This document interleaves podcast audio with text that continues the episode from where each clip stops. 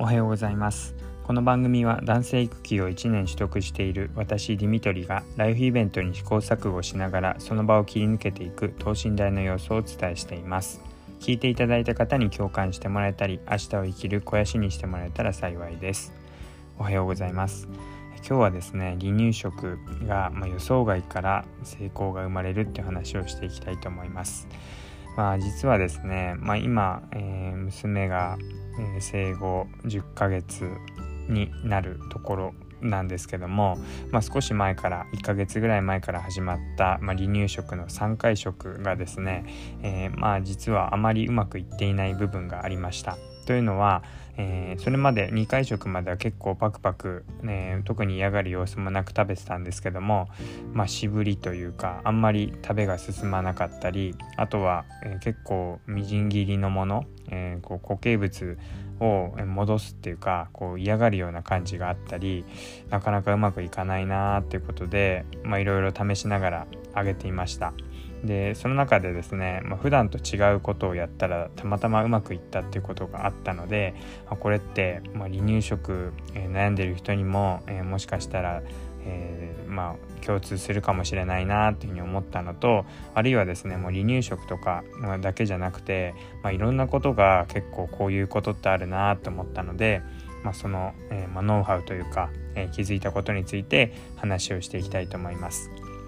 で、えー、まずま予想外から成功が生まれるってもその通りなんですけども、まあ、実はですね、いろいろ試しながらやっていこうとは思っていたんですけども、まあ、普段とは違うことをやってみたらあ実はそれが原因だったんだっていうのが分かったっていうのはそんな感じです。えー、まあもう結論から言うとですね、まあ、実は2回食から3回食に移って、まあ、食べる量的にはあのそんなに苦じゃないというかあの喜んで食べてたんですけども、まあ、その1回1回離乳食の間の、時間間隔っていうのが、少し短かったようで、えー、そこの時間がだいたいまあ4時間以上もう5時間ぐらい空いていないと4から5時間ぐらい空いていると、まあ、うちの子の場合は、まあ、よく食べていた食べるっていうことが分かりました。逆に言うとですねそこの時間がもう3時間ちょっととか、まあ、4時間ぴったりぐらいだとあんまり、えー、お腹が減っていないようで、まあ、大人に考えてみれば確かにそうなんですけども、まあ、子供にとっても赤ちゃんにとってもやっぱりそういう空腹感とかお腹が減ってるからこそ食べたくなるっていうのはあるんだなって、まあ、改めて気づかされたことになります。なので、まあ、ま今までだったら、まあ、そろそろ時間かなっていう感覚で、まあ、特に、えー、まあ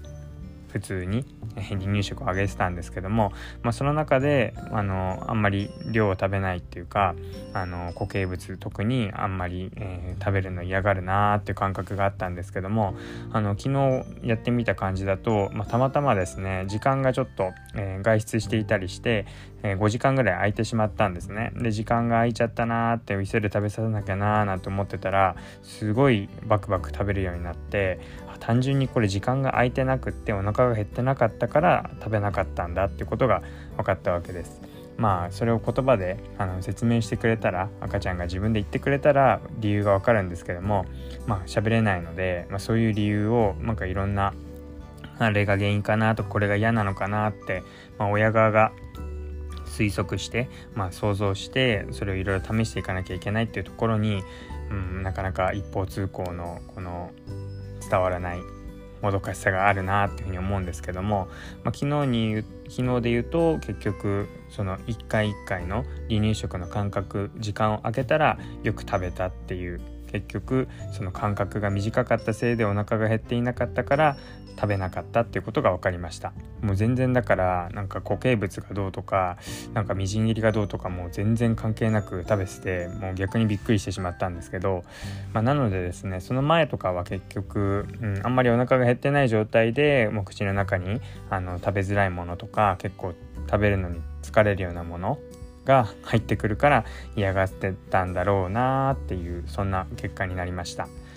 でなので、まあ、離乳食なかなか進まないなとかあのそれでもまあ、いろんな理由があって食べられない子がいると思うんですけども、うんまあ、それを親がちょっとでも想像しでそれでいろいろ試してみるっていう感覚が大事なのかななんてことを思いました。であとですね、まあ、いつもちゃんとしなきゃいけないとかあのなんかいつも通りやんなきゃいけないって思ってるとあの逆にそれが実は原因だったとか例えば何ですかねあの椅子が本当はえー、実はサイズ合っていなくって座るのが嫌でそれを嫌がっていたとかあとうちで言うとあのビブが